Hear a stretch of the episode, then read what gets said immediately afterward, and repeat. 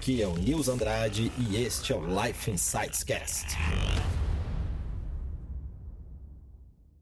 Você falou de arrependimento, de não fazer as coisas, se arrepender no futuro.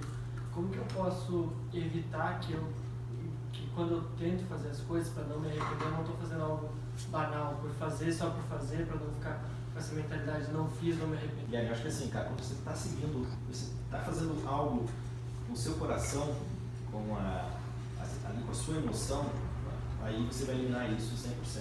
Né?